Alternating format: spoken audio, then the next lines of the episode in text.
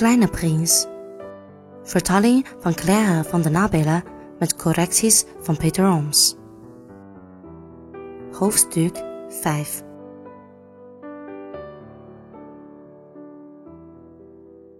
Iedere dag hoorde ik wat meer over de planeet, zijn vertrek en over de reis.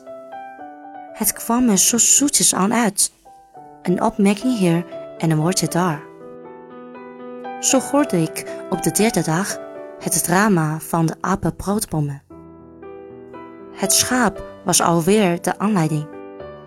Want ineens vroeg de kleine prins me, alsof hij in grote onzekerheid verkeerde. Het is toch waar, hè, dat schapen heesters eten? Ja, zeker is dat waar. Huh, daar ben ik blij om. Ik begreep niet precies waarom het zo belangrijk was dat schapen heesters eten. Maar hij vervolgde: Dus dan eten ze ook apenbroodbommen? Ik merkte op dat apenbroodbommen geen heesters zijn, maar bommen zo groot als kerken en dat zelfs een hele kudde olifanten, als hij ze meenam, nog niet één enkele apenbroodbommen klein zou krijgen. Om dat idee van die kudde olifanten moest het prinsje lachen. Dan zou je ze op elkaar moeten zetten. Maar toen merkte hij heel verstandig op. De apenbroodbommen zijn toch eerst te klein voordat ze gaan groeien. Ja, natuurlijk. Maar waarom moeten je schapen eigenlijk klein apenbroodbompjes eten? Hij antwoordde: Dat is nogal glad. Alsof het heel duidelijk was. En ik heb mijn verstand erg moeten inspannen om die vragen op mijn eentje te beantwoorden. Nu groeide je namelijk inderdaad op de planeet van de kleine prins, net als op alle andere planeten, kruid en onkruid. Dus ook goede zaden en slechte zaden. Maar zaadjes kun je niet zien. Ze slapen binnen in de aarde totdat een van hen zin krijgt om wakker te worden. Dan rekt het zich uit en strekt eerst beteest een mooie, klein, onschadelijk sprietje naar de zon toe. Als het een sprietje van draadijs is of van een rozenstruik, kan men het rustig laten groeien. Maar als het onkruid is, moet men de plant uitreiken zodra men haar gekend heeft. En nu waren er op de planeet van de kleine prins verschrikkelijke zaden. Apenbroodbommen zaten. De bodem van de planeet kreuwde ervan. Maar een apenbroodbom raak je nooit meer kwijt als je hem niet bij tijd aanpakt. Hij beslaat de hele planeet en doorboort haar met zijn wortels. En als de planeet klein is en er zijn te veel apenbroodbommen, kan de planeet uit elkaar passen. Het is een kwestie van orde, zei de kleine prins later. S'morgens, na het aankleden, moet je zorgvuldig je planeet schoonhouden. Je moet je ertoe zetten de apenbroodbommen uit te trekken zodra je ze van een reuzenkroot kunt onderscheiden. Daar lijken ze namelijk erg op als ze klein zijn. Het is een heel vervelend, maar heel gemakkelijk werkje. En op een dag raadde hij mij daar eens een mooie tekening van te maken, om het de kinderen bij ons goed in te prenten. Als ze later eens reizen, kan het hen te pas komen. In sommige gevallen is er niets op tegen je werk tot later uit te stellen. Maar met apenbroodbomen komt daar altijd een ramp van. Ik heb een planeet gekend waar een luiraard woonde. Hij had drie strijkjes verwaarloosd. En die planeet heb ik uitgetekend naar de aanwijzingen van het prinsje. Ik wil hier geen zedebrenken houden maar het gevaar van de apenbroodbommen is zo weinig bekend en zo ernstig voor iemand die op een asteroïde zal vervallen, dat ik voor één keer een uitzondering maak. Dus zeg ik, Kinderen, pas op de apenpootbomen. Om mijn vrienden te waarschuwen tegen een gevaar waar ze aan voorbij zijn gegaan zonder het te kennen. Net als ik, heb ik zo mijn best gedaan op die tekening. Die les was de moeite waard. Misschien zal men vragen: Waarom staan er in dit boek niet meer zulke mooie grote platen als die van de apenbroodbommen? Daarop is het antwoord nogal eenvoudig. Ik heb het geprobeerd, maar het is me niet gelukt. Bij het tekenen van de apenbroodbommen was ik bezield door het besef van mijn dringende tak.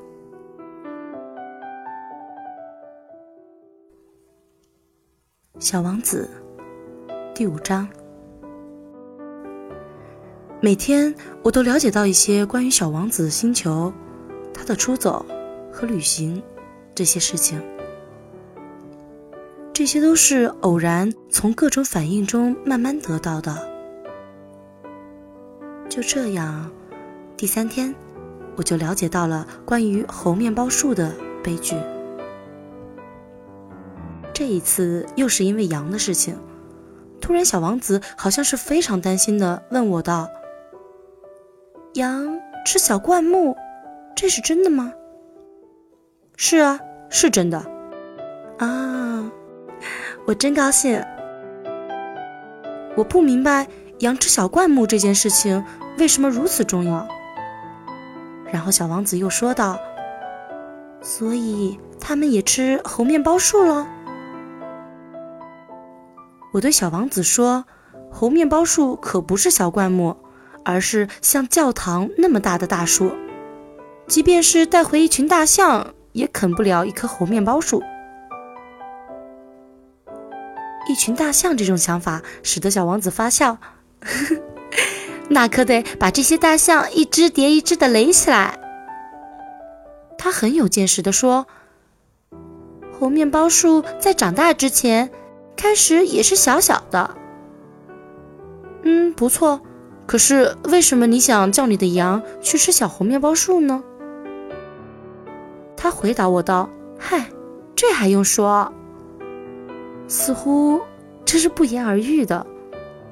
可是我自己要费很大的心劲儿才能弄懂这个问题。原来，在小王子的星球上。”就像其他所有的星球上一样，有好草和坏草，因此也就有益草的草籽和毒草的草籽。可是草籽是看不见的，它们沉睡在泥土里，直到其中的一粒忽然的想要苏醒过来，于是它就伸展开身子，开始腼腆的朝着太阳。长出一棵秀丽可爱的小嫩苗。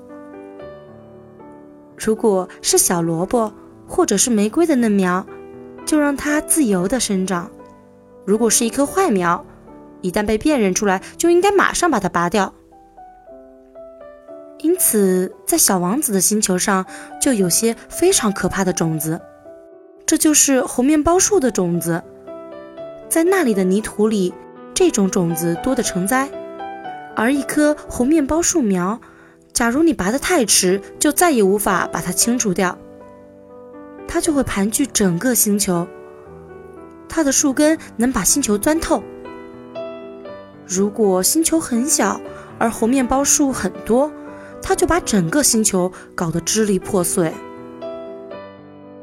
这是个纪律问题，小王子后来向我解释道。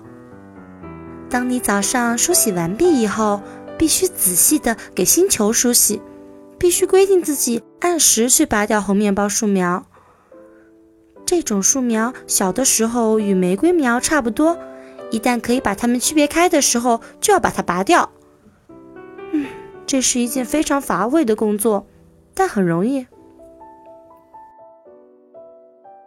有一天，他劝我用心的画一幅漂亮的图画，好叫我家乡的孩子们对这件事有一个深刻的印象。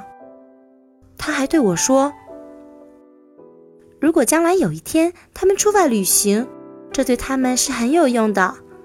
有时候，人们把自己的工作推到以后去做，并没有什么妨碍。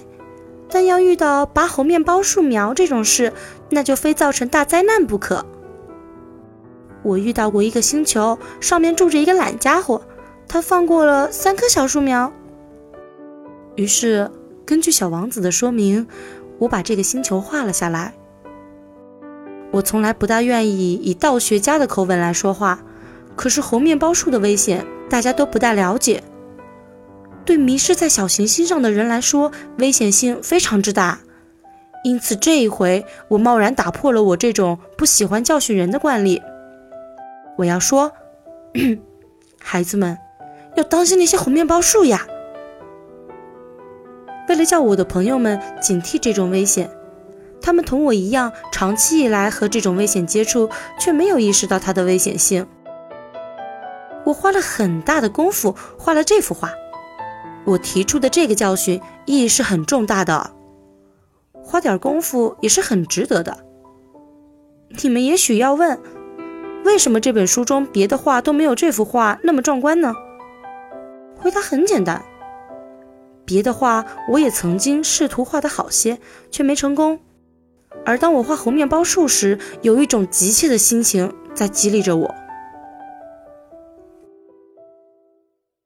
小王子第五章到此结束，感谢您的收听，欢迎收听跟着圈圈吐泡泡电台，听圈圈练习荷兰语，和圈圈一起加油进步吧。